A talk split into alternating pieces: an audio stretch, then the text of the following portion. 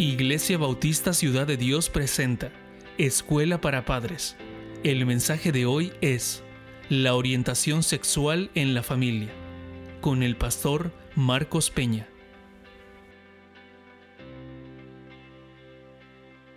Bien, hermanos, vamos a, concluir con un tema que no estaba inicialmente en el programita que acordamos Félix y yo.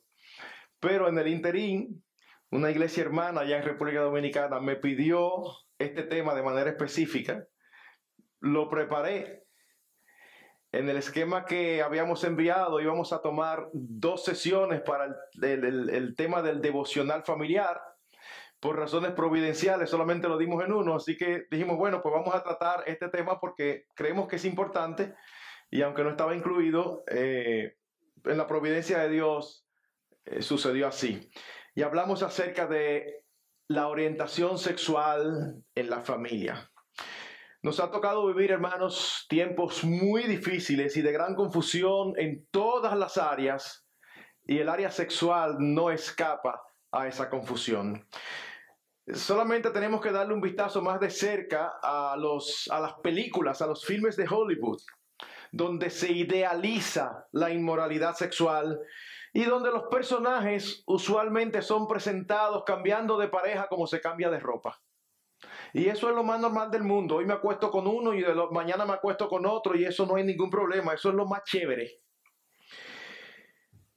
Cuando vamos a las estadísticas, y voy a iniciar con un tiempo de estadística quizás un poquito más largo de lo normal.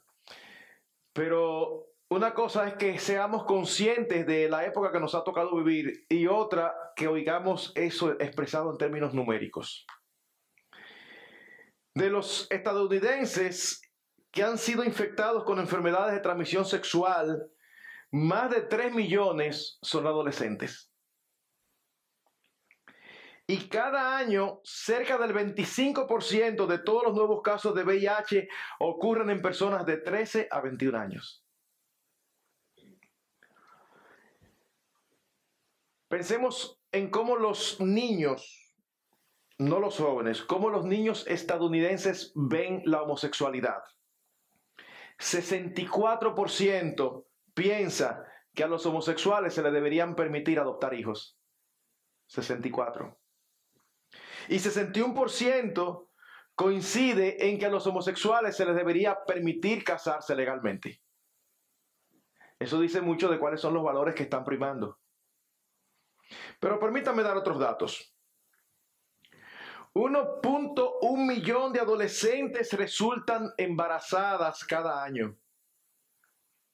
Y casi la mitad de todos los embarazos en adolescentes terminan en abortos. Las jovencitas americanas en promedio comienzan a tener relaciones sexuales a los 16 años en promedio. Y los muchachos a los 15. Para el tiempo de la graduación de secundaria, el 70% de las jóvenes y el 80% de los muchachos han estado sexualmente acti- activos. Hermanos, esto, estos son números eh, considerables. Y estos son estadísticas de estas que estoy dando del año 1986. ¿Mm? O sea, imagínense por dónde debemos andar ahora. Una estadística de 1985 dice que 50% de los hombres sexualmente activos de hoy tuvieron su primera experiencia sexual entre las edades de 11 y 13 años. 11 y 13, niños.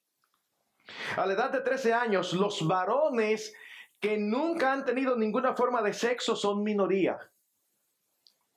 Y de forma similar, las jóvenes están en la minoría a los 15 años de edad. Usted junta todas las jovencitas de 15 que usted conoce y las que no han tenido ningún tipo de experiencia sexual no son las más, son las menos.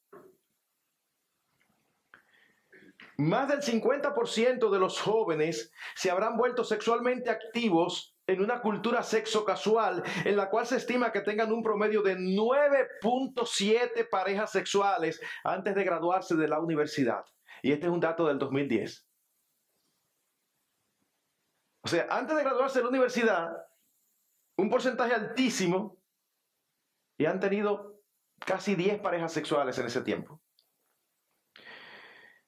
Ahora, vayámonos al Internet. Olvidémonos por un momento de las estadísticas y pensemos cómo estamos. Con unos pequeños clics de un botón, su hijo podrá acceder a páginas web que promueven cada idea retorcida, inmoral y perversa que los hombres puedan concebir.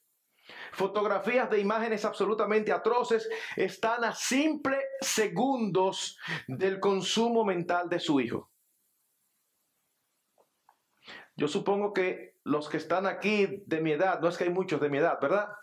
Pero los que están ahí o cerca, yo recuerdo cuando joven, cuando uno iba creciendo como varón y escondido de los padres, tratando de ubicar dónde era que vendían esas revistas donde aparecían cosas y uno tenía que ir escondido. Era todo un, era todo un evento. Ahora solamente hay que hacer así y sale de todo. De todo. Como dice Tim Chalice, el mundo se ha pornificado. Vivimos en un mundo pornificado y como padres cristianos debemos ser conscientes que es en ese mundo que estamos levantando a nuestros hijos. Oigan estas estadísticas que son del año pasado y parte de este año. Esto es fresquecito, ¿eh? Del año pasado y parte de este año. A los 11 años, 11, el niño promedio ya ha estado expuesto a contenido pornográfico explícito a través del Internet. A los 11. El 93% de los muchachos y el 62% de las chicas están expuestos a pornografía de Internet durante sus años de adolescencia. Y el 22% de las enormes cantidades de pornografía consumida por personas menores de 18 años es consumida por menores de 10 años. El 96%, 96, por ciento de los jóvenes adultos incentivan, aceptan o son neutrales en su postura sobre la pornografía. El 17% habla de ella de manera positiva. El 43% la acepta como si fuera simplemente una realidad de la vida en este mundo, mientras que el 36% no considera la moralidad ni la santidad en absoluto. Eso deja solo una pequeña minoría que la considera como algo negativo. Solo uno de 20 jóvenes, uno. ¿Ustedes saben cuándo es, cuánto es uno de 20 jóvenes? Un 5%. Solo un 5% de jóvenes adultos dice que sus amigos consideran que la pornografía es mala. El 61% de la pornografía que se, se, mira en un teléfono móvil. Y en Estados Unidos, es decir, aquí, esto alcanza el 70%. Hoy la pornografía es tan móvil como nuestros teléfonos y la gente la consume en total privacidad. Pueden acceder a ella con la conexión Wi-Fi familiar, mediante la conexión de los datos móviles o en cualquier otro lugar donde puedan ingresar a Internet. Hoy el 33% de las mujeres de 25 años o menores buscan pornografía al menos una vez al mes. Y el 56% de las mujeres en ese grupo han buscado este contenido al, menos una vez en el pasado. ¿Ustedes saben lo que eso significa? Eso significa que la pornografía que normalmente se ha considerado como algo de hombres está creciendo entre las mujeres.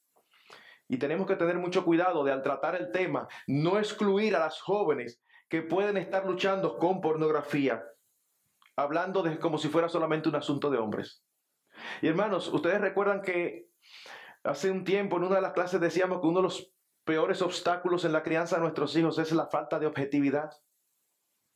Puede ser que usted está oyendo esto, usted piensa, no, pero mi niña no, ella es tan inocente. No, pero mi hijo, no, pero mi hijo es sano.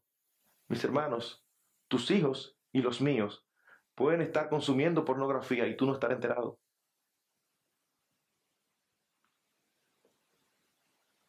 El 62%, 62% de los adolescentes y jóvenes adultos han recibido una imagen sexualmente explícita, mientras que el 41% ha enviado una, normalmente a su novio o a su novia. Las mujeres están más propensas, más inclinadas, tanto a enviar como a recibir estas imágenes de desnudos. Probablemente porque se ha vuelto parte del ritual del cortejo que las mujeres envíen fotos de sí mismas desnudas o semidesnudas a sus novios o potenciales novios. ¿Qué significa esto?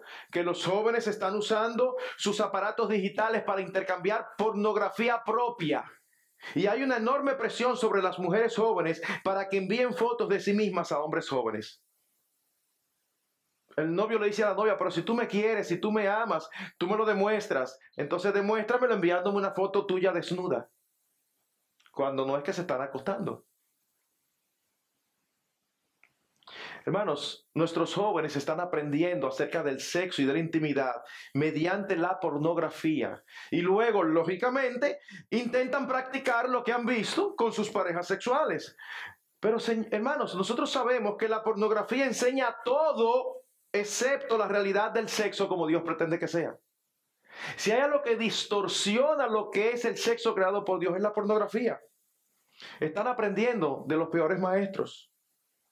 Y hermanos, es tal la locura en la que estamos viviendo que se exalta como bueno que un niño de 5 años escoja su sexo. Son cosas que tú dices, no, pero espérate, eh, eh, eh, Satanás tiene que haber cegado el entendimiento, como dice la Biblia. Porque está bien, tú no eres creyente, tú no eres cristiano, no hay problema. Pero el sentido común te dice o debe decirte que eso es una locura. Un niño de 5 años y, no, que, no que él de iniciativa propia, no, que lo incentivan. Mira, el sexo es el que tú quieras. Porque tú tengas órganos masculinos, tú no necesariamente eres un varón. ¿Ustedes se imaginan el daño que eso está haciendo?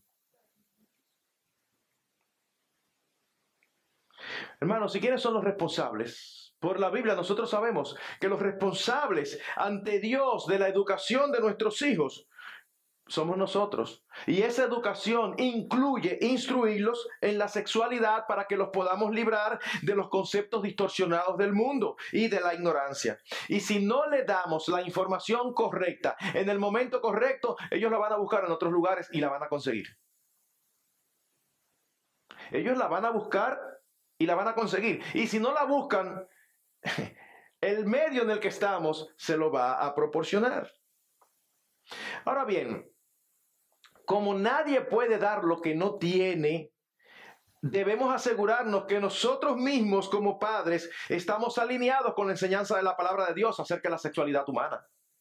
Porque yo puedo empezar a hablar aquí asumiendo que todos estamos claros con, con lo que la escritura enseña, cuando yo sé que es muy frecuente que creyentes tengan distorsiones sin saberlo. Así que Puede ser que para algunos sea muy claro lo que vamos a decir, pero no me puedo dar el lujo de asumirlo. Tengo que plantar la zapata del edificio sobre la cual vamos a edificar. Y es importante que todo padre cristiano esté claro para que pueda enseñar correctamente a su hijo. Si no está claro, no lo va a poder hacer. Así que permítame dar cuatro declaraciones de lo que enseñan las escrituras acerca del sexo. En primer lugar, en primer lugar, el sexo fue creado por Dios y por lo tanto es santo, deleitoso y bueno. No, hermanos, el sexo no es malo, el sexo es buenísimo, porque Dios lo creó. Génesis capítulo 2, versículo 24. Por tanto, dejará el hombre a su padre y a su madre y se unirá a su mujer y serán una sola carne. Y aunque este ser una sola carne, sabemos que se puede ampliar a todas las esferas. Su interpretación primaria, su indicación primaria son las relaciones íntimas. Lo sabemos porque cuando vamos al Nuevo Testamento y vemos que el apóstol Pablo en 1 Corintios 6 está hablando acerca del pecado de fornicación, él dice que cómo va a ser posible que un creyente haga el templo del Espíritu Santo uno con una ramera.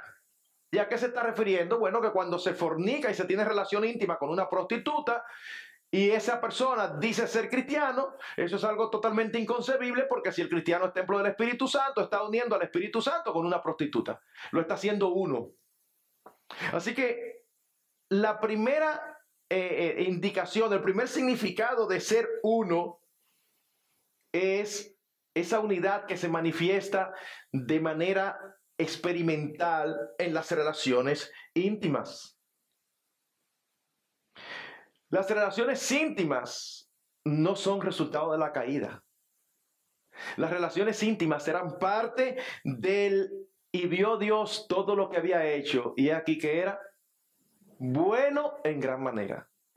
Así que esto es muy elemental, pero posiblemente aquí haya hermanos y mucho más posiblemente hermanas que pueden pensar que la intimidad es un mal necesario.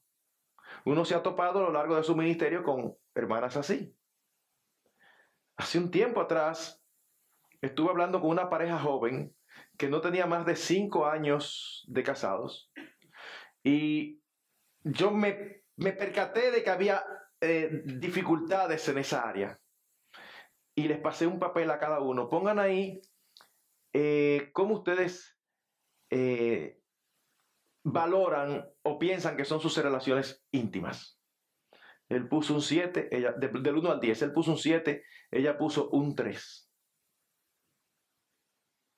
Pero uno puede decir, bueno, ¿cómo son las relaciones íntimas? Puede ser que tenga mucho que mejorar. Pero después ella dijo de su propia boca, y yo lo soslayé y seguí tratando porque él estaba presente y dije, uy, Pastor, es que yo a veces pienso que el matrimonio sería mejor sin eso. Yo deseo, no voy a decir que espero, pero yo deseo que nadie aquí presente tenga semejante distorsión. No, el matrimonio no sería mejor con eso. Ese es el sazón del matrimonio. Ese es el sabor del matrimonio. Y vamos a decirlo en palabra dominicana. Usted ponga la de su país. es la del matrimonio. Póngale ahí lo que sea lo sabroso, sabroso. Eso es el, las relaciones. La creó Dios. Es una genialidad. Ese es el punto de vista bíblico. Y si usted no tiene ese punto de vista, de vista y empieza a, a tratar de educar a sus hijos sexualmente, ¿qué va a suceder? Que le va a traspasar su mal.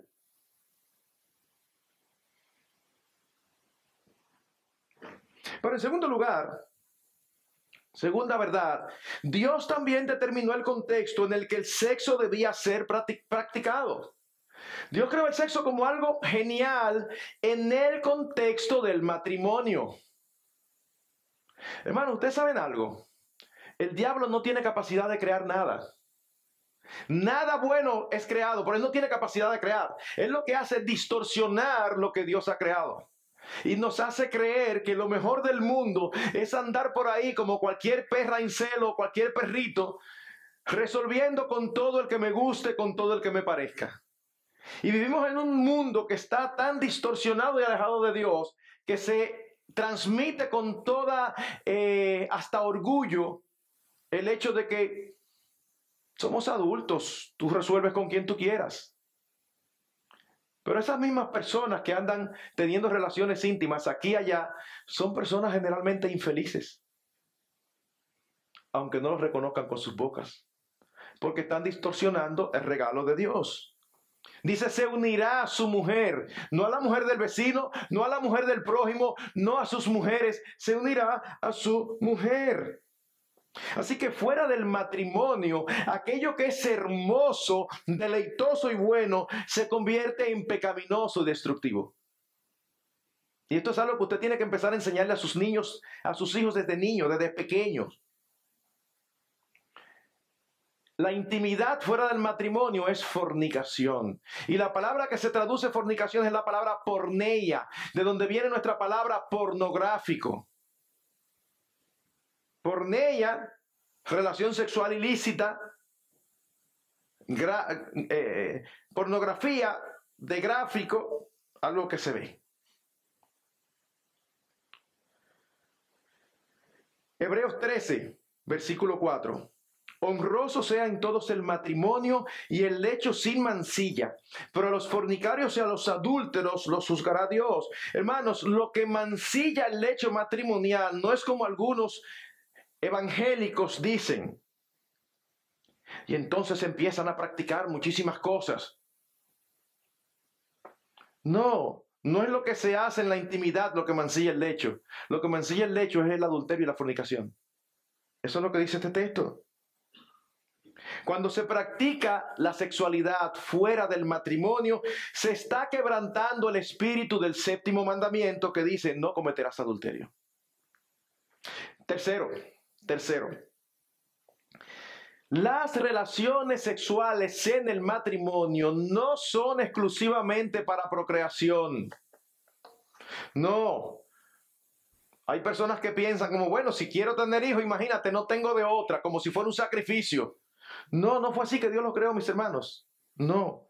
Dios nos concedió ese maravilloso regalo para el deleite mutuo.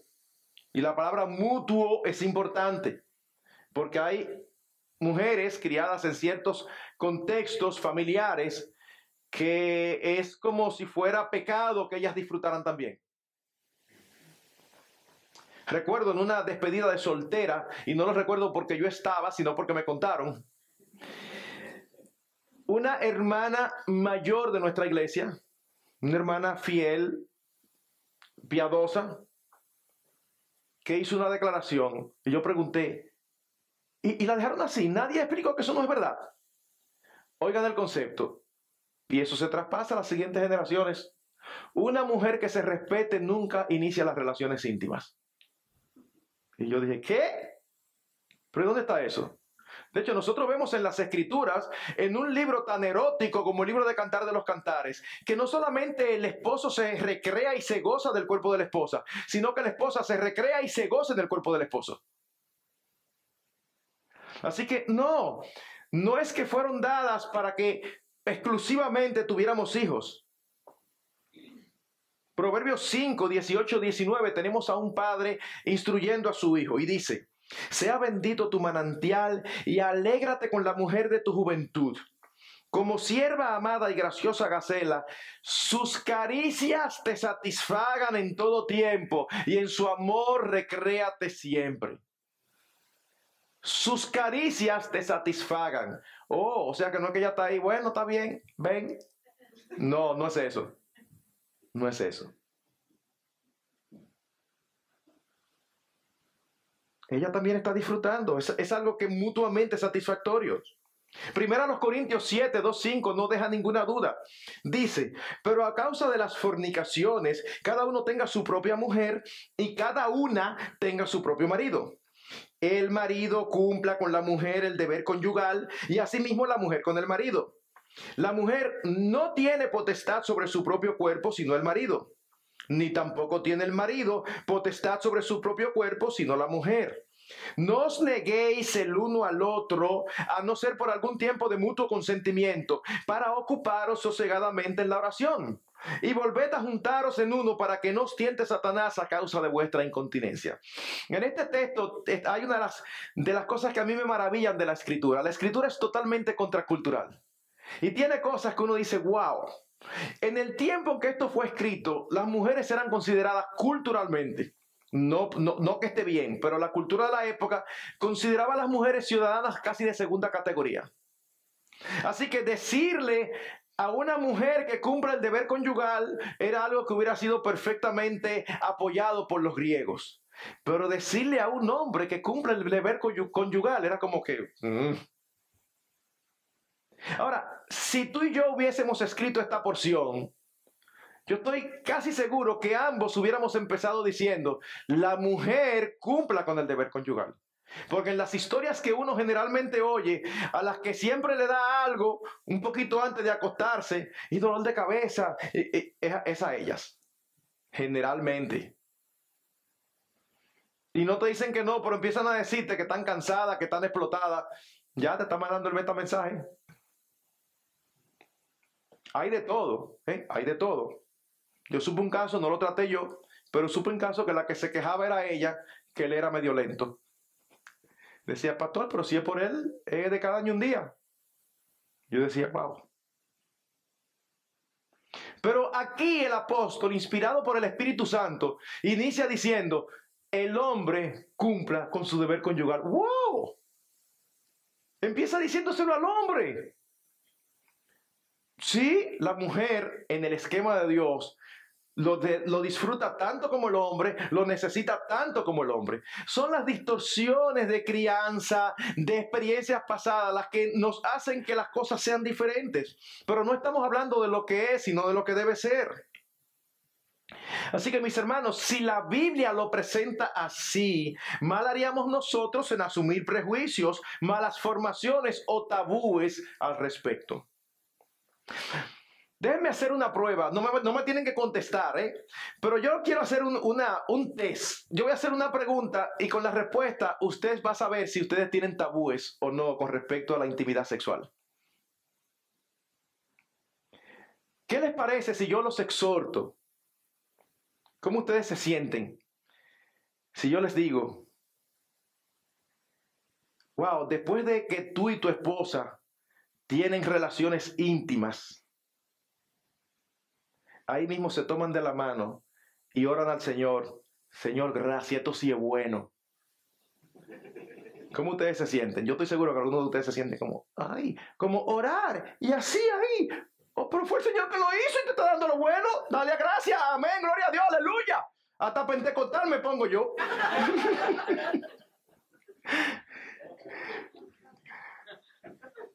si tú lo notas o lo ves como algo extraño o te sientes como incómodo o incómoda, déjame decirte, tú tienes ciertos tabúes. Quizás no lo sabías, pero tienes ciertos tabúes. Porque debemos dar, dar gracias a Dios en todo. Y eso es una de las cosas por las que debemos darle gracias a Dios. Pero cuarto, cuarto, en el diseño de Dios, la base o fundamento de las relaciones íntimas es el amor. Es el amor.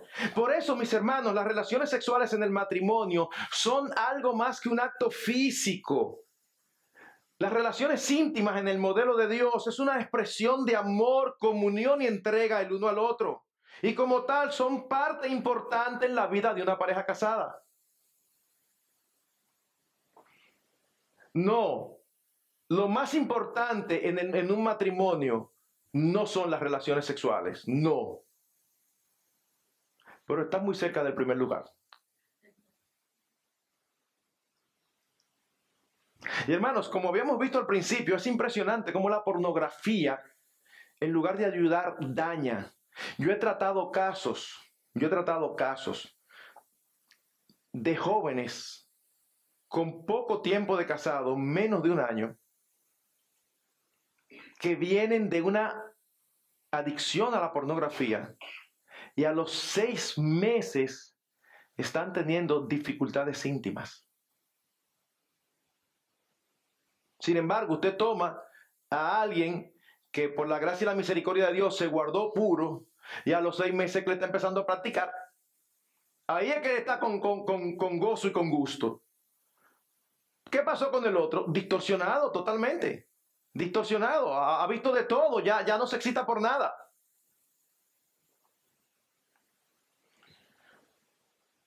Nosotros hemos estado viendo el fin de semana que una de las características principales del amor bíblico es que no busca lo suyo. Esto significa que cada cónyuge debe estar más interesado en el placer del otro que en el suyo propio. Y recordar este, esta frase dicha por el Señor que no aparece en los evangelios. ¿Cuál es la única frase dicha por el Señor que es citada literalmente que no aparece en los evangelios? La que el apóstol Pablo cita en Hechos 20 cuando dice que el Señor Jesucristo dijo que era más bienaventurado dar que recibir. Así que sí, es más bienaventurado dar que recibir. Oigan cómo lo expresa la esposa de C.J. Mahaney en el libro Sexo, Romance y la Gloria de Dios. Un libro que yo recomiendo de todo corazón. Sexo, Romance y la Gloria de Dios. La esposa escribe una parte y ella dice lo siguiente, y es una mujer que está escribiendo en este, en este, en este instante. La relación sexual matrimonial es la forma más elevada en la comunicación del amor. Un lenguaje que expresa amor sin palabras. Invita a la emoción más profunda y poderosa crea como ninguna otra cosa la intimidad en el matrimonio. Es más, al dar y recibir el regalo de hacer el amor, esta intimidad crecerá más fuerte y más preciosa con el paso de los años. Cada encuentro nos llevará a un conocimiento más profundo el uno del otro. Sin embargo, a nosotros nos venden la idea de que tú estás en una fiesta con amigos y resulta que te encontraste ahí con una muchacha que se ve súper bien y empiezan a hablar y cuando viene a ver solamente es suficiente que hablen 45 minutos de ahí para un sitio a acostarse. Y todo el mundo dice, bueno, eso es parte de la libertad. Es una distorsión. Se están desgraciando la vida. porque están dañando el hermoso regalo de Dios. Así que el resumen de lo que hemos visto con estos cuatro principios es lo siguiente. Debemos ver el sexo como Dios lo diseñó para que podamos enseñar bien a nuestros hijos. Debemos evitar dos extremos. Debemos evitar, por un lado, la filosofía hedonista y sensual de nuestra época, que ve el placer como el fin principal de la vida. Pero al mismo tiempo debemos evitar, por el otro, el pudor victoriano que ve la relación íntima como algo feo, sucio o como un mal necesario. Ambos son extremos antibíblicos. Y antes de enseñar a nuestros hijos, debemos estar claros nosotros. Ahora déjenme hacer un experimento. ¿Cuántos aquí recibieron educación sexual de sus padres?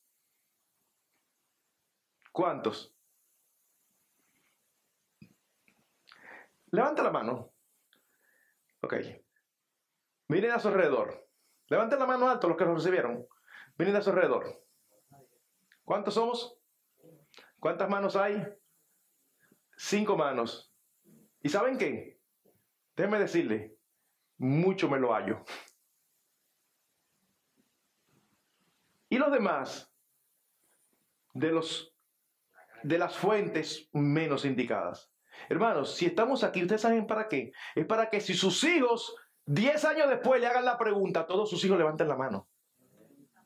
Es para que nosotros no le hagamos el mismo daño a nuestros hijos. Es que los, les hablemos de una manera clara, franca y abierta. Así que lo que voy a hacer el resto del tiempo, y me siento libre como el sol, como amanece en su unidad, porque ni viérrelo. Así que allá vamos es dar directrices prácticas para orientar a nuestros hijos en la sexualidad. Lo primero, hermanos, es que seamos conscientes que somos los responsables de enseñarles la palabra de Dios. Y esa palabra siempre debe ser clara y tomando en cuenta la edad de cada uno. Debemos acostumbrarnos a hablar honesta y prudentemente con nuestros hijos. Sus comentarios, sus preguntas y actitudes nos van a decir dónde están y a qué nivel contestarles. Debemos de estar siempre alertas. Por eso, en una de las clases anteriores habíamos hablado de la importancia de tener una comunicación abierta con nuestros hijos, para que ellos se sientan eh, libres de comentar y de hablar, dependiendo de la edad. A veces uno eh, se adelanta y se asusta pensando que saben más de lo que saben. En otras ocasiones uno está esperando que ellos lleguen a la edad donde se les pueda decir y hace rato que ya ellos pasaron esa edad. Leí acerca de un padre que finalmente dijo, bueno, déjame sentarme con mi hijo. Y lo llama aparte y se van a, a, una habitación y le dice, hijo mío, quiero hablar de sexo contigo. ¿Tú sabes algo al respecto? Un niño de 9, 10 años. Y el niño le dice, sí, claro. Y el papá dice por dentro, uy, ¿qué fue? Lo perdí. ¿Y cómo sabe? Ay, ay, ay, ya me perdí tiempo por dentro, pero sigue. ¿Y dónde tú aprendiste acerca de eso, mijo? Dice él en internet, uy, uy, uy, uy, uy. El, padre, pero ahí tranquilo. Y dice, ¿y qué fue lo que aprendiste? Dice, bueno, papá, algunas veces cuando yo juego en internet dice sexo, masculino o femenino. Así que yo sé eso, papá. Entonces, eh, asegúrese, asegúrese en qué nivel está para que usted sepa qué es lo que le va a decir. Ahora, a medida que vayan creciendo, debemos hacerle advertencias específicas. Advertencias que no concluyen nunca, porque el padre que habla en Proverbios 5 definitivamente no le está hablando a un, a un hijo adolescente, le está hablando a un hijo adulto porque le está hablando de cómo debe comportarse con la mujer de su juventud y cómo debe de evitar las mujeres eh, fáciles, las rameras. Pero debemos hacerle advertencias específicas. Y cuidado, mis queridos hermanos, con esperar demasiado. Los padres generalmente estamos más atrasados que nuestros hijos. En ese sentido, si ustedes me preguntan una edad, mi hermano, cuando su hijo tiene 9 y 10 años, si él pasa de los 10 años y usted no se ha sentado a hablarle de sexo, usted está perdiendo tiempo. La influencia es demasiado fuerte, demasiado distorsionada como hemos visto. Y aquí es muy importante que ustedes hablen, que, ustedes como padres hablen primero. Desde el inicio, acostúmbrese a llamar a las partes íntimas por su nombre, no con apodos. Cuando usted lo llama con apodos, parece que eso es tan malo que no se le puede decir el nombre. No, eh, no es la pitolita lo que él tiene, es un pene. Ni la popolita, no, es la vulva. De manera natural, desde chiquito, ay, mijo, te diste un golpecito del pene.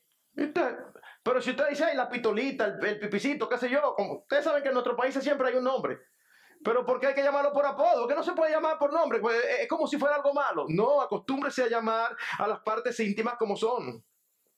Desde pequeño, conozca usted y traspase a sus hijos las diferencias entre el hombre y la mujer. La mujer es fácilmente engañada, el hombre es fácilmente seducido. Por ejemplo, usted tiene un hijo varón. Usted tiene que empezarle a decir, sobre todo en esta época, eso era algo bueno de mi época. En mi época, si yo quería meterme en un lío con una mujer, yo tenía que hacer la diligencia. Ahora no es necesario. Ahora las mujeres le marchan a los hombres. O sea, no es necesario. Yo a veces digo, tengo tres niñas, bueno, no son niñas ya, lo que pasa es que en algunos países centroamericanos o latinos decir hembras no es correcto, entonces, pero así decimos allá. Tengo tres hijas. Y a mí me hubiera encantado tener varones, pero al mismo tiempo a veces digo, uy, yo tengo colgado del alma a los hombres. Porque yo no me imagino a los varones en las universidades, ni siquiera en los colegios, donde ellos no tienen que hacer nada, se le lanzan. Y de verdad, yo lo digo con toda honestidad, yo doy gracias que a mí no se me lanzaban, porque yo no sé qué yo hubiera hecho. De verdad, yo no, yo hubiera dicho, mire, impía, váyase para allá. No, yo, yo no estoy seguro de eso, ¿eh? Así que gloria a Dios que fue que fui criado en el tiempo que me tocó.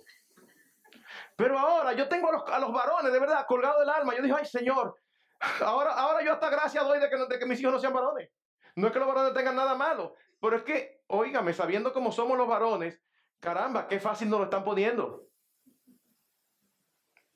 Entonces, cuando su hijo tiene 10 o 11 años, que en esa época solamente vea a sus amiguitas como amiguitas, empiece a hablar de que tiene que tener cuidado porque ellas tienden a lanzarse y quizás lo va a mirar con los ojos, pero papi, pero son mis amiguitas, pero dentro de dos o tres años ya no va a ver que son amiguitas, ya va a ser, uy, pero qué bien se ve. Así que usted no puede esperar que llegue ese momento para enseñárselo, tiene que enseñárselo de temprano. A las niñas, desde, pequeño, desde pequeña, mira mi amor, generalmente el hombre siempre tiene eso en la cabeza. Así que aunque sea un amigo cercano, íntimo tuyo, un íntimo amigo, ten cuidado y no es que tú pienses mal ni que todos los hombres que andan por ahí son unos depravados, pero sencillamente son hombres que los ojos los mueven, así como a ustedes los mueven el buen trato y el hablarle. Así que dependiendo de que usted tenga hijos o hijas, usted tiene que enseñarle cómo funciona cada género. Como alguien dijo, es mucho más fácil construir un sistema de valores sexuales al transmitirles tú mismo el concepto que, desmontar un concepto incorrecto transmitido por los amigos, la televisión o peor aún por la pornografía es importante que tú vayas adelante. Una es, es, una decisión estratégica introducir palabras como pene, vulva y relación sexual antes de que alguien más lo haga. Hazlo tú. Hermanos, oigan esto, unas estadísticas del 2011, hace seis añitos, dicen que la palabra sexo fue la cuarta palabra más consultada en Internet por niños de 8 a 12 años. Ustedes saben lo que significa cuando un niño de esa edad pone la palabra sexo, usted se imagina lo que sale, ¿verdad? Y cómo empieza a distorsionarse. En ese momento ellos lo hacen por curiosidad. Un niño de 8 o 9 años no ve una mujer desnuda y tiene inmediatamente una, una reacción física. No, es como, y esto tan raro, y... pero los están introduciendo a un mundo que luego los va a destruir.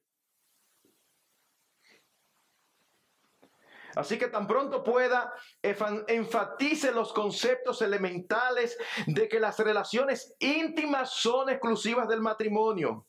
Desde pequeñito, cuando ni siquiera se sueña de que tienen 6, 7 años.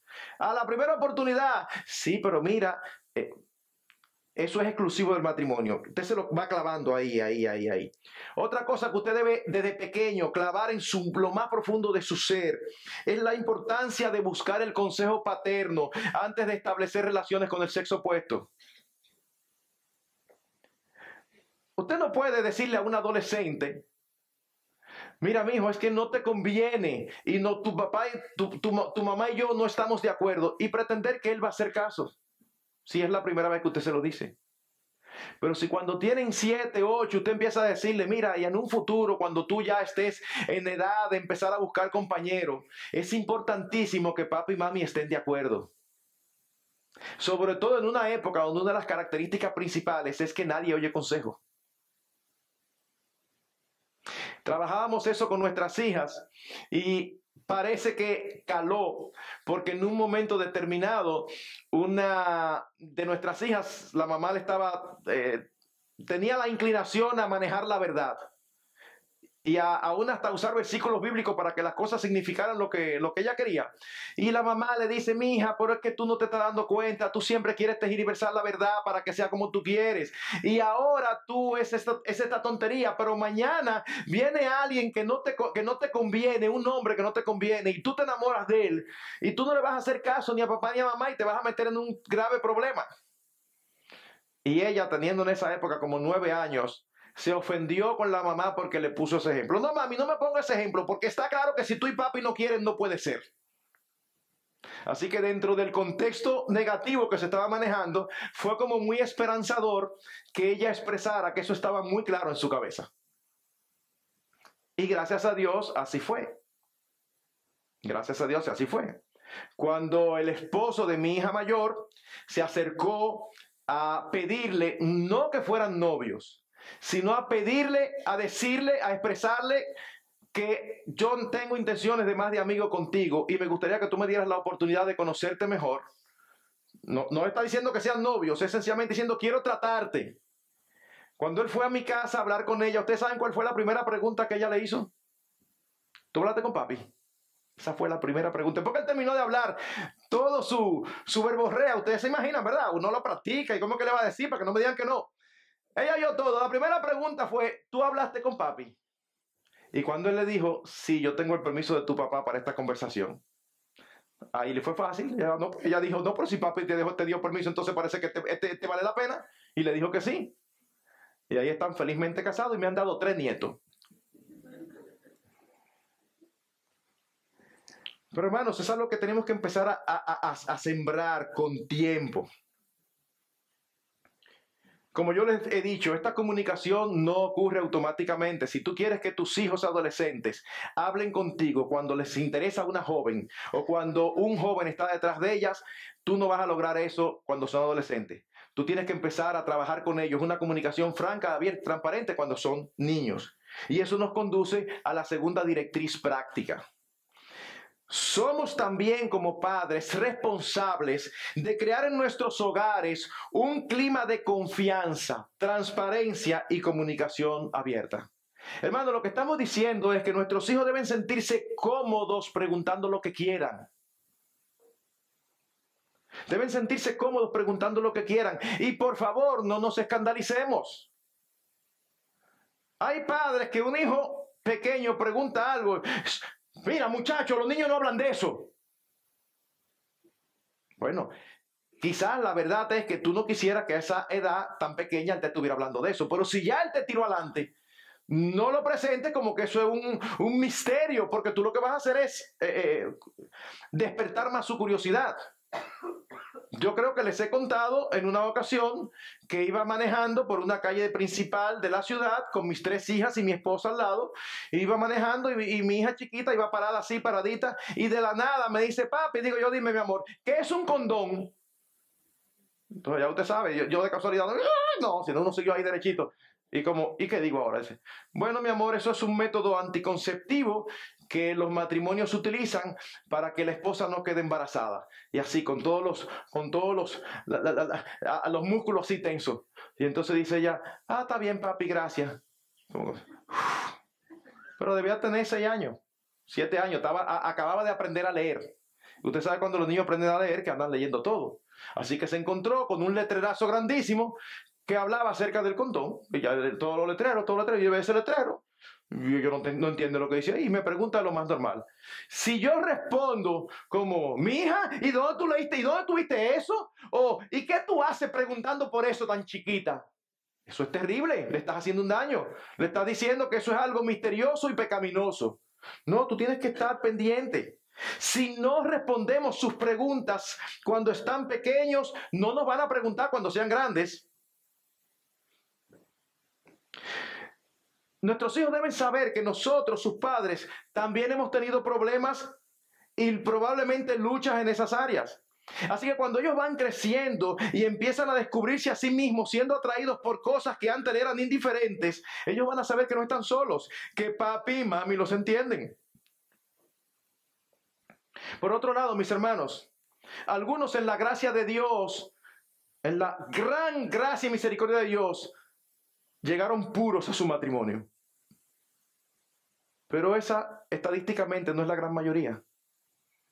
Y muchos padres aquí tuvieron una vida desordenada antes de convertirse. No permitan que eso les anule. Todos nuestros pecados han sido perdonados. Y a veces uno dice, pero imagínate, ¿cómo le digo yo a mi hijo que sea puro cuando yo sé todo lo que yo hice? Es solamente una pregunta, mi hermano, pero tú, tú conocías al Señor. No, entonces no, no tomes eso como parámetro, olvídate. Esos pecados fueron echados en el fondo del mar. Líbralo de que él haga lo que tú hiciste. Así que hermano, no se deje anular por sus pecados pasados. Si usted ya le pidió perdón al Señor para, por eso, olvídelos, déjelos atrás y hable lo que tenga que hablar. Hermanos, asegurémonos, en resumen, que nuestro hogar sea un lugar donde ellos no se sientan incómodos para hablar de sexualidad con nosotros. Tercero, tercero, en todo debemos ser ejemplo. Mis hermanos, claro que yo no estoy hablando de que nuestros hijos no vean teniendo relaciones.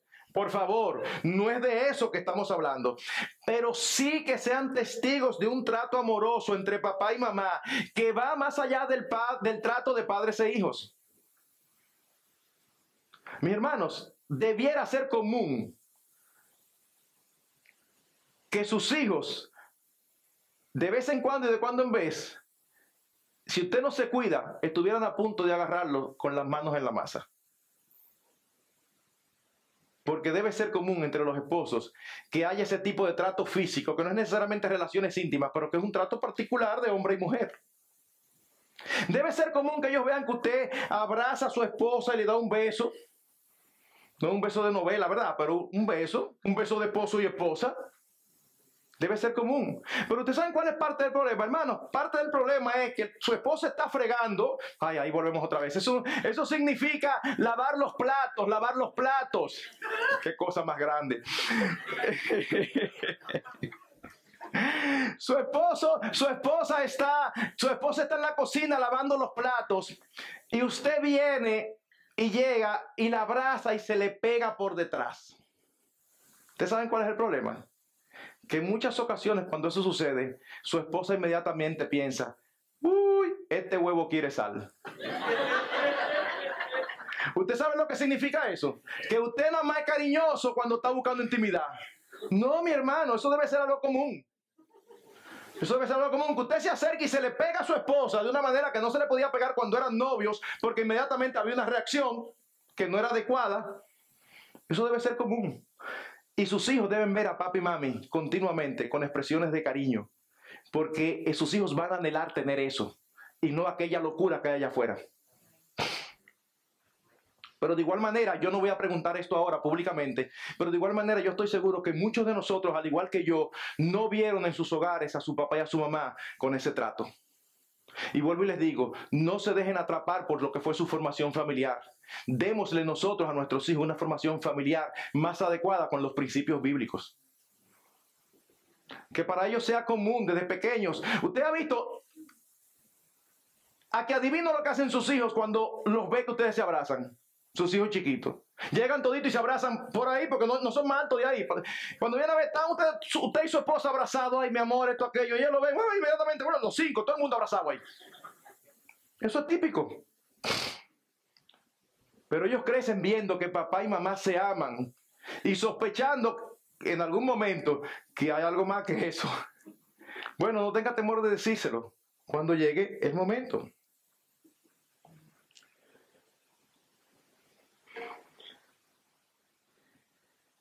Esto incluye, hermanos, ser ejemplo, incluye ser ejemplos de modestia. Primera Timoteo 2.9a dice, asimismo que las mujeres se atavían de ropa decorosa, con pudor y modestia. Esto significa, hermanos, que nuestros hijos no deben ver nuestra desnudez, sobre todo aquellos que son del sexo opuesto. Sí, yo sé que los psicólogos dicen, pues usted se lleva a los psicólogos, posiblemente termina siendo paciente de ellos. No, no, no, no, no. De hecho, ahora que lo digo, cuidado si es el, el propósito. Pero hermanos, no, no es porque haya partes del cuerpo que son pecaminosas, no, sino porque son partes del cuerpo exclusivas del cónyuge. Así que si usted es una mamá, no se acostumbre a bañarse desnuda con sus hijos. Ni un papá se acostumbre a que sus hijas vean su desnudez. No, en lo absoluto.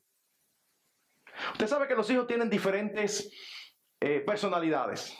Y precisamente por esa confianza que hay, algunos eh, eh, se sienten cómodos y no tienen muchos mucho escrúpulos ni muchos pruritos. Pero de mis tres hijas había una que era yo que tenía que decirle, muchacha, pero volteate. Porque yo entraba, por ejemplo, a su habitación y si ella se estaba cambiando, si, si, fuera por ella fácilmente que se volteaba y se ponía, digo, muchacha, pero volteate. Era enseñándole modestia. Modestia. No había un misterio, ellas entraban a, a, nuestra habitación a mi habitación, ellas me podían ver en ropa interior, pero desnudo nunca. Porque hay una modestia que hay que guardar. Cuarto, evitemos la simpleza y la influencia de, de los demás y de la cultura. Uno de los grandes problemas de los padres hoy, ¿saben cuál es? La simpleza. Los padres están en Babilonia, ¿cómo ve? ¡Ay! Es increíble. A veces salen con cosas y uno le dice, pero mi hermano, y tú no sabes que tú estás exponiendo a tu hijo a tal... Ay, pastor, yo no lo pensé. Son el alma, es, el alma de tus hijos que está en tus manos, el alma eterna de tus hijos. Tú tienes que protegerlos. Y asumimos patrones distorsionados. Voy a usar un refrán que se usa en mi país. A veces los padres de varones, entre los inconversos, dicen esto. a los demás que guarden sus gallinas, que mi gallo anda suelto. En otras palabras, es como, si tú tienes un varón, pues lo lógico es que ande ahí enamorando a todas las amiguitas que, le que, que se le aparezcan. A las amiguitas que se cuiden. No, como cristianos nosotros no podemos comprar ese concepto. Si tú tienes un varón, enséñalo a que hay una edad particular para eso y no es a los 13, a los 14 ni a los 15. Enséñaselo. No tiene sentido.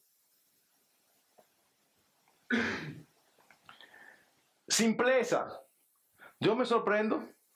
Muchachos de 11 y 12 años con celulares, con todo. Pero, pero es que no piensan los padres. Y salió el último, y ahí está el papá porque tiene recursos económicos. Ahí anda el, muchacho de 11 y 12 años con un celular con servicio de internet full. Pero por favor, no seas tan simple. No, pastor, yo le he dicho que no vea. ajá, ajá. Ay, qué poderosa tu palabra. No, mi hermano. ¿Tú le vas a hacer? ¿Para qué son los teléfonos? para comunicarse esa llamada. Cómprale un carabelita. Cómprale uno, uno, uno, no sé cómo le dicen, hay otras palabras, pero cómprale un cookie uno de esos, que, lo único que hacen es comunicarse. Para eso son los teléfonos. Entonces, oigan las excusas de los padres. Pastor, pero total, si no lo ve en el suyo, lo va a ver en el amiguito. Bueno, eso es problema de él, pero tú tienes que proveer todo lo que te a. Yo no he visto cosa igual. Hermanos, estamos viviendo en un mundo que está loco. Me dice un amigo mío que tiene relación con sus, eh, con sus amigos inconversos, que han ido a actividades y ya estamos que van a actividades, ¿verdad? Y, y, la hija va con ellos y alquilan una habitación para ellos. Y ellos mismos, los padres, alquilan una habitación para la hija y para el novio. Y ya eso es normal, eso es, eso es in. Y cuando uno habla con padres así, dice, bueno, para que lo haga fuera de la casa, que lo haga aquí. No, que no lo haga en ningún sitio. Y si lo va a hacer, que lo va a hacer sin mi apoyo. Ese es el punto. No es que nosotros seamos de simple, de que, ay, no, pero para que lo haga, pastor, como quiera lo va a hacer, a lo imposible para que no lo haga mal. Y que si lo hace mal, tú puedas decir delante del Señor, conmigo no encontró apoyo. Conmigo no encontró apoyo.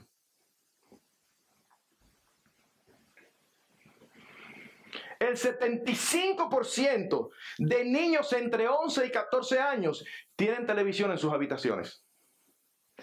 Hermano, yo no estoy diciendo que es pecaminoso que un niño tenga una televisión en su habitación. No estoy diciendo eso. Pero estoy diciendo que posiblemente es una insensatez. Pero usted no se ha dado cuenta de todo lo que aparece en televisión. Y su niño ahí de 11 años con la puerta cerrada mirando. ¿Usted cree que cuando su niño de 11 años se tope con una escena que si tú y yo somos piadosos tenemos que quitarla? ¿Usted se cree que la va a quitar? Él la va a ver. A mí no se me olvida, Jerry Bridges falleció hace un par de años atrás. El hombre que escribió en pos de la santidad, la devoción a Dios en acción, un hombre piadoso sin lugar a dudas. Él cuenta que llegó un día al hotel de unas conferencias, se tiró en la cama y prendió la televisión así cansado para ver algo. Y dice, cuando prendió, apareció un hombre y una mujer en una cama resolviendo.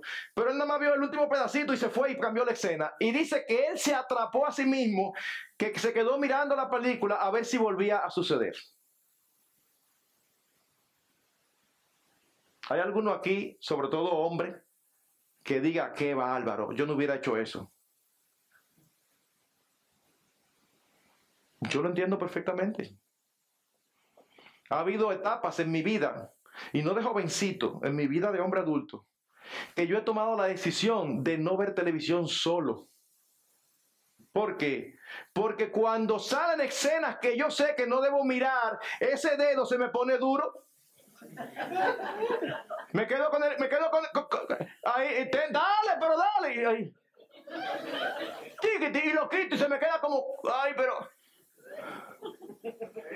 entonces, tu hijo, ¿tú crees que él, por favor, tu hijo va a empezar a ver? ¿Y sabe lo que va a suceder? Que va a querer ver más, y más, y más, y más. Y se va a meter en un mundo de pornografía que lo va a destruir.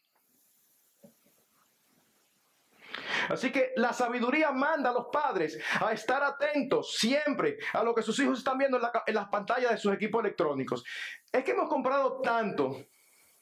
¿Usted tiene derecho de revisar el internet de su hijo? Pastor, pero que ya él es grande, ya él tiene 16 años. Ah. ¿Él se mantiene? No. ¿Él se compra su comida? No, se la compro yo. ¿Y su ropa? Se la compro yo. ¿Y sus estudios se lo paga? No, se lo pago yo. Ajá. ¿Y entonces tú quieres que él sea independiente? No, si él quiere ser independiente, él lo va a hacer cuando él se sostenga. Pero mientras está bajo nuestro, nuestro amparo, él debe saber que yo puedo revisar todo lo de mis hijos que están ahí. Ah, pero nos han engañado y ahora nosotros pensamos que eso es faltar a la privacidad. No, que procure no estar viendo cosas que no debe, porque me voy a dar cuenta. Hay programas que se instalan en los teléfonos. Yo tengo ahora mismo, anoche, anoche mismo me llegó a mí una notificación, gracias a Dios que, que, buena, de un joven de nuestra iglesia que tiene 29 eh, años, tiene él. Y él mismo me dijo, pastor, yo quiero instalar esto y que le mande notificaciones. ¿Por qué?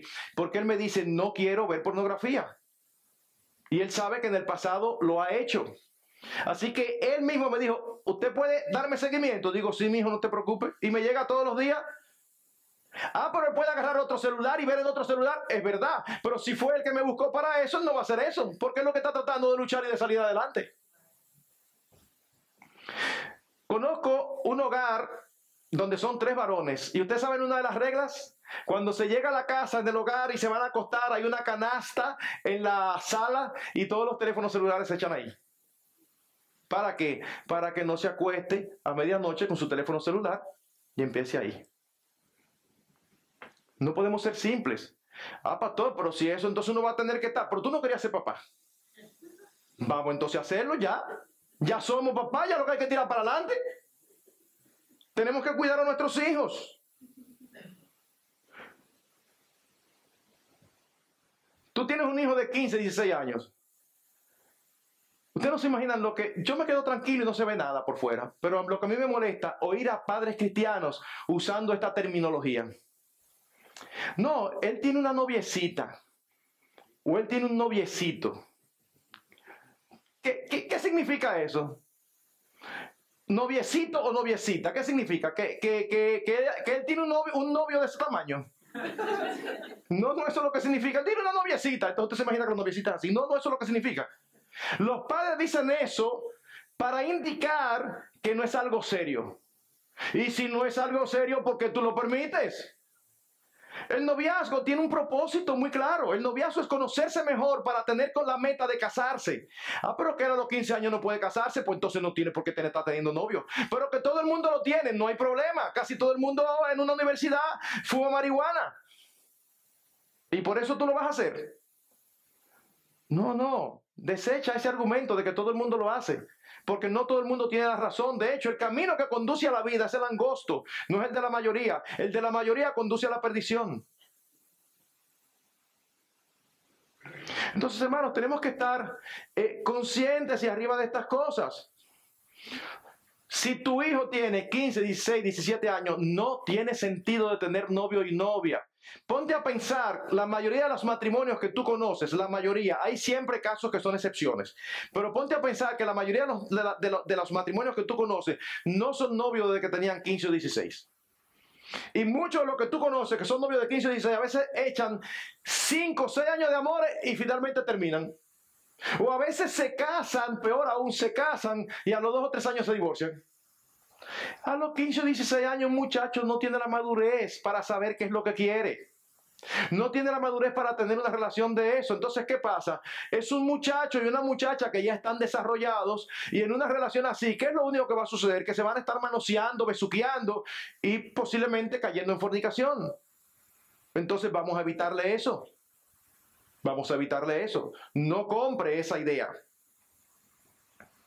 Tenga mucho cuidado con la interacción con los demás. No podemos ni debemos intentar mantener a nuestros hijos en una burbuja. Pero al mismo tiempo, tenemos que saber cuándo que lo vamos a sacar de esa burbuja. Y a los 10 y a los 11, a los 12, a los 13, no es. Déjalo que esté bien formado, que esté bien claro en su mente. Ten cuidado con las amistades las malas conversaciones corrompen las buenas costumbres. Las malas relaciones conducen a malas conductas. En ese sentido, mis hermanos, procura que la mayoría de las actividades grupales de larga duración sean en tu casa. Y hay que amanecer estudiando porque hay un proyecto. Ah, sí, vengan todos para acá. Tírate adelante siempre. Pon tu casa. Ay, pastor, pero tanto trabajo. Cuida a tu hijo, cuida a tu hija se van a otra casa, tú no sabes cuáles son las reglas de esa casa, tú no sabes cuál es la sabiduría de esos padres, tú no sabes lo que puede pasar ahí. Y muchachos juntos, tarde en la noche, todo es posible. Piensen ustedes, Piensen ustedes cuando estaban jóvenes, si alguna de las cosas que ustedes metieron la pata y otra donde escucharon conceptos antes de tiempo, si no fue en grupo de jóvenes juntos solos. No, eso es peligroso. Eso es peligroso. Trate de estar en, que, sean en su cancha, que se hace. Evite esas actividades donde niños o jóvenes en grupos duermen juntos sin supervisión. Hermanos, de todos modos, nosotros no podemos evitar que información a destiempo llegue al oído de nuestros hijos, pero debemos estar siempre alertas y preparados para contestar como es. Cinco años, seis años, perdón, seis años tenía una de mis hijas, seis. Cuando llegó a la casa y nos dice, papi, mami, ahí había un niño que dice muchísima mentira. Ay, ¿por qué, mija? Oh, oye lo que él me dijo, que hay una vecinita que cruza y ellos ambos se meten debajo de la cama y que entonces él coloca, él coloca su pene en su vulva. ¿Verdad, mami, que eso es mentira? Claro, no hace eso delante de ella. Es como, bueno, mija, eso sucede, pero eso es algo que está reservado para los esposos. Te estás metiendo en una, con, con una niña de 6 años que tú no esperabas meterte todavía a los 6. Pero ya tú no puedes ahora querer taparlo, decir, no, eso es mentira, ¿verdad? Eso es mentira. No, porque en algún momento determinado ya vas a ver que no es mentira y finalmente tú vas a ser hallado mentiroso delante de Dios, que es lo más importante, y vas a perder la confianza de tus hijos. Así que ya tú no tienes de otra que tirar para adelante y hablar lo que tengas que hablar. De ahí la importancia de que tengan la confianza de preguntarnos a nosotros y no a los amigos. Quinto, si usted tiene, déjeme decir una declaración primero como quinto, no sea ingenuo. Es una palabrita un poquito más elegante que simple. No sea ingenuo. Si usted tiene hijos en edad de noviazgo, ponga las reglas claras entre ellos y explíqueles por qué con firmeza. Cuando mis hijas, dos de las cuales están casadas, entraron en la relación de noviazgo, el día que yo les di el permiso para que ellos establecieran la relación de noviazgo, ese mismo día los senté y le puse reglas específicas, no como pastor, sino como papá. ¿Qué significa eso? Que esas no son reglas que yo puedo poner a los jóvenes de la iglesia, porque esa no es la esfera de mi autoridad. Yo lo, con los jóvenes de la iglesia lo puedo hacer como recomendación, pero con mis hijas como mandato. Siéntenseme ahí los dos. Oigan bien, yo me sonrío porque yo voy a decir, yo me imagino a, algunos de ustedes escandalizados. Óiganme bien, no quiero besos en la boca. ¡Ah! ¿Cómo? No. Pero ni de piquito. Sí, lo que pasa es que el de piquito muy fácil se va convirtiendo en no piquito. Y de ahí se arma de todo. No quiero que me la abraces de frente. La abrázala de lado y preferiblemente por el hombro, no por la cintura. Ninguna situación donde los genitales tuyos toquen el cuerpo de ella, ni los genitales de ella toquen el cuerpo tuyo. Vuelvo y digo, reglas de papá, ¿eh? Pastor, pero usted sí es exagerado. Ok, déjenme hacer una pregunta. No me la contesten, es para que se la contesten ustedes. ¿Cuántos de ustedes cuando tuvieron el noviazgo, se extralimitaron. Respuesta mía, si no todos, el 99.5%. Pregunta, ¿y si ustedes eran creyentes y eran buenos creyentes y se extralimitaron, ustedes son conscientes que se extralimitaron? Y ustedes fueron conscientes que pecaron. ¿Y saben qué? Si ustedes eran buenos creyentes, no, ustedes no planificaron extralimitarse. Pero fueron ingenuos, pensando que no iba a suceder. Olvidando que cuando hay un hombre con hormonas y una mujer con hormonas que se gustan y se quieren, tienen que tener mucho cuidado. En un retiro de jóvenes, les hablé a los jóvenes de una manera muy clara y les decía precisamente eso. Siempre hacen la pregunta, pastor, ¿y uno se puede besar en la boca o no? Digo, mm, hacerlo no es pecado necesariamente. Pero fíjense lo que pasa. Cuando se besan dos jóvenes que se gustan, es como que hay una conexión entre los labios y las manos. ¿Usted no besa de qué? De una vez las manos se activan y entonces quieren empezar a correr por sitios donde no se supone que corran porque eso es para cuando usted se case.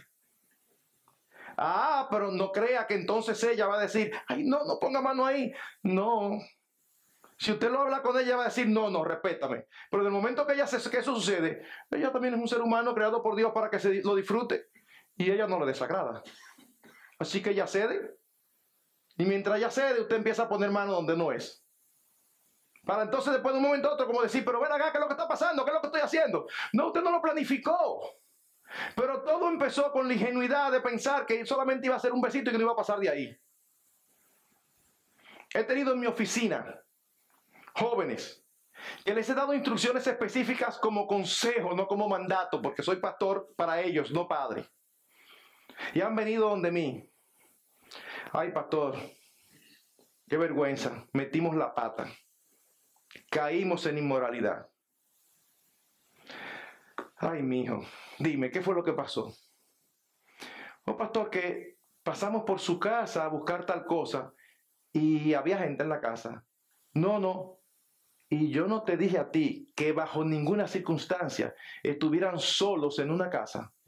Sí, pastor, pero yo pensé que eso... Eh, es el problema, que ustedes no hacen caso y siempre piensan. Que no estés solo bajo una casa. Cuando tú dices eso, los jóvenes te ven a ti como, este es un depravado, mira qué mal pensado. Y al final terminan haciendo lo que tú quieres tratar de evitarle. No es un asunto de depravado, de mal pensado, es un asunto de experiencia, es un asunto de saber cómo es que las cosas funcionan. Pero yo te dije a ti que no.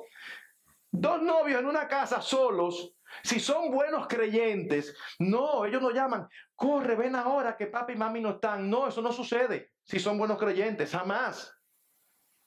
Pero ellos se descuidan y a veces los padres son tan ingenuos que se van y lo dejan solo. Yo he tenido jóvenes que los padres salen y, ellos tienen que salir detrás cuidándose ellos mismos porque los padres no lo cuidan. Suponte que estando yo solo en un momento determinado, un gesto de cariño, un beso en la frente, eso no tiene nada de malo, eso es tierno, eso es hermoso. Pero de ahí a darle un beso en la mejilla, un beso en la boca, cuando ¡ay! Se armó el lío. Y cuando esos mecanismos biológicos se encienden, créanme, apagarlo no es fácil. Te viene un versículo bíblico y tú le abres la puerta para que el versículo siga. En ese momento tú no quieres versículo, tú no quieres nada, lo único que tú quieres es seguir para adelante. Tú tienes que cuidar a tus hijos. Tú tienes que hablarles claro, tú tienes que enseñarles. Porque de lo contrario, van a quedar marcados y posiblemente pueden meter la pata. El énfasis en la Biblia no, no es el énfasis de ahora. El énfasis en la Biblia no es la protección, sino la abstinencia hasta el matrimonio. Ese es el énfasis. No, mijo, yo te voy a enseñar para que tú te protejas. No, para que te protejas, no, para que te abstengas hasta que tengas el contexto adecuado. Las relaciones íntimas prematrimoniales son pecaminosas ante Dios. Pero saben que también pueden tener consecuencias para los que las practican. Oigan lo que dice Sproul al respecto. Esa es su experiencia, lo que le está diciendo. Él dice, una pregunta que frecuentemente hago a los hombres que se quejan de la frigidez de sus esposas es esta. ¿Tuvo relaciones sexuales con su esposa antes de casarse? Y dice él, en todos los casos, cuando he formulado esta pregunta, la respuesta ha sido afirmativa. Él no está diciendo que en todos los casos en que ha habido relaciones sexuales antes del matrimonio, la esposa luego es frígida. No, no está diciendo eso. Él está diciendo que en todos los casos en que se han quejado de la frigidez de las esposas y él ha hecho la pregunta, en todos los casos le han dicho sí. Entonces le hago otra pregunta, dice él. ¿Dirías que tu esposa te respondía más antes de casarse? Y dice, también en todos los casos que hice esta pregunta, el esposo respondió enfáticamente que en verdad su esposa le respondía más antes de casarse. Y luego él continúa, pueden haber muchas explicaciones, pero una debe considerarse seriamente. Quizás la mujer se siente tan culpable por haber perdido su virginidad antes del matrimonio que ahora sufre los efectos paralizantes de esa culpa. Así que hasta consecuencias futuras puede tener. Hermano, no estamos hablando de cualquier cosa, estamos hablando de algo serio. Y sexto y último principio, ore por usted y por sus hijos para que ambos sean librados de distorsiones. Que el Señor le ayude a ver las relaciones íntimas en toda su pureza, en toda su dimensión, en toda su belleza.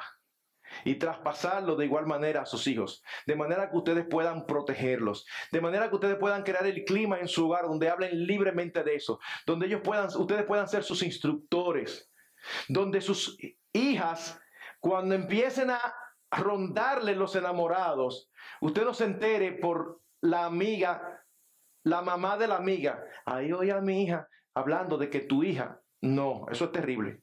No, sino que su hija le diga, mami, fulano anda cerca, yo pienso que él está interesado en mí. Eso es lo genial, eso es lo ideal. Pero eso hay que trabajarlo.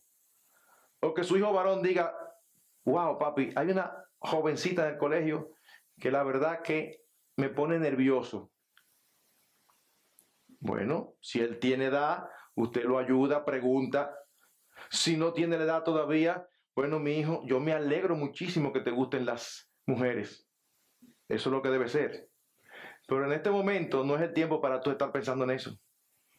Si te gusta, no hay problema. Cuídate, no te acerques, no te comprometas, no te metas en problemas innecesarios, no hables mucho con ella, porque te vas a encontrar todo hermoso y precioso cuando viene vas a estar envuelto. Pero no es el tiempo. tú lo que tienes son 16 años. A ti te falta todavía saber qué es lo que tú vas a hacer en la vida, qué es lo que vas a estudiar, de dónde te va a mantener. Tú no tienes nada que ofrecerle a una joven así. Pero si ya está en condiciones, que encuentre el aliado en papá y mamá, que papá y mamá le ayuden, que si ya se establecieron relaciones de noviazgo, mamá le diga, ven, eh, es su cumpleaños, vamos a prepararle, te voy a ayudar a prepararle un regalo que yo sé que a ella le va a encantar. Y nosotros somos cómplices, ayudando a nuestros hijos a quedar bien con sus novios y con sus novias. Eso llega el tiempo, pero todo tiene su tiempo. Yo recuerdo como ahora cuando yo bromeaba y me hablaban cuando mis hijas tenían 11 y 12 años, a mí los amigos me hablaban, decían, prepárate que ahorita te la quitan. Y yo bromeaba diciendo, sí, yo tengo un bate en casa para el primero que aparezca. era una broma, era una forma de decir, no me hable de eso ahora, papá, déjame por lo menos disfrutar a mi muchacha que ahorita aparece un tajalón y se la lleva. Pero ¿saben qué? Cuando apareció el tajalón, yo la entregué con gozo porque era el tiempo porque ya ella tenía la edad y ella se casó relativamente joven, teniendo 22 años. Bien, perfecto. No hay problemas. Todo tiene su tiempo. Hermanos, no son nuestros hijos los responsables de aprender bien acerca de eso. Somos nosotros los padres los responsables de enseñarle y aún de modelarle. Y para eso se necesita la oración. Ora a Dios que te ayude. Y ora a Dios que te ayude, que ayude a tus hijos. La responsabilidad que tenemos por delante es muy grande. Todo lo valioso cuesta.